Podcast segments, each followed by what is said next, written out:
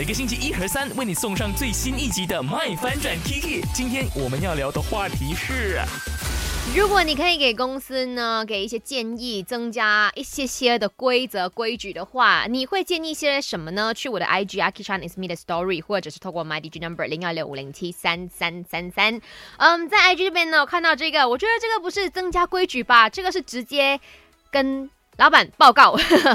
嗯，我想说帮他匿名好了，OK，我们也称她为 K 小姐。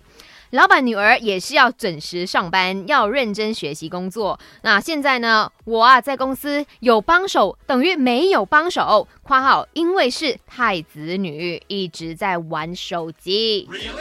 哇，真的是很难哦，尤其是这一种啊，有连带关系的，你得罪他又不是，你不得罪他的话，你自己为难，那该怎么办好呢？下一次我们真的是可以，呃，把它写进去翻转 Kiki 的广播剧了哈。再来听听这一位已经在麦消失了快两个月的德婷。他 终于 solo trip 回来了。阿 K，我是德婷，我会希望加这个 flexible working hours 去呃任何一家公司，因为现在很多人就是早上的时候很塞车嘛，就是尤其是呃七点到九点这个时间，所以很多人就是特地六点钟就起来，然后提早去公司睡觉的，然后九点才开工。如果我加一个规则的话呢，我会希望说就是能不能就是如果他提早到公司的话，他只要做八个小时，他就可以提早放工。哇，很好哎。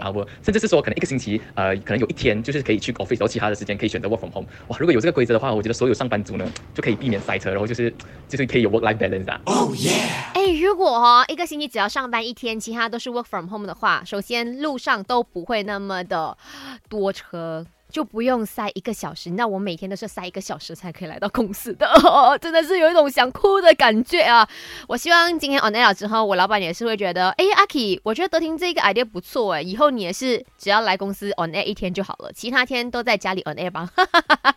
OK，如果真的是有这样子。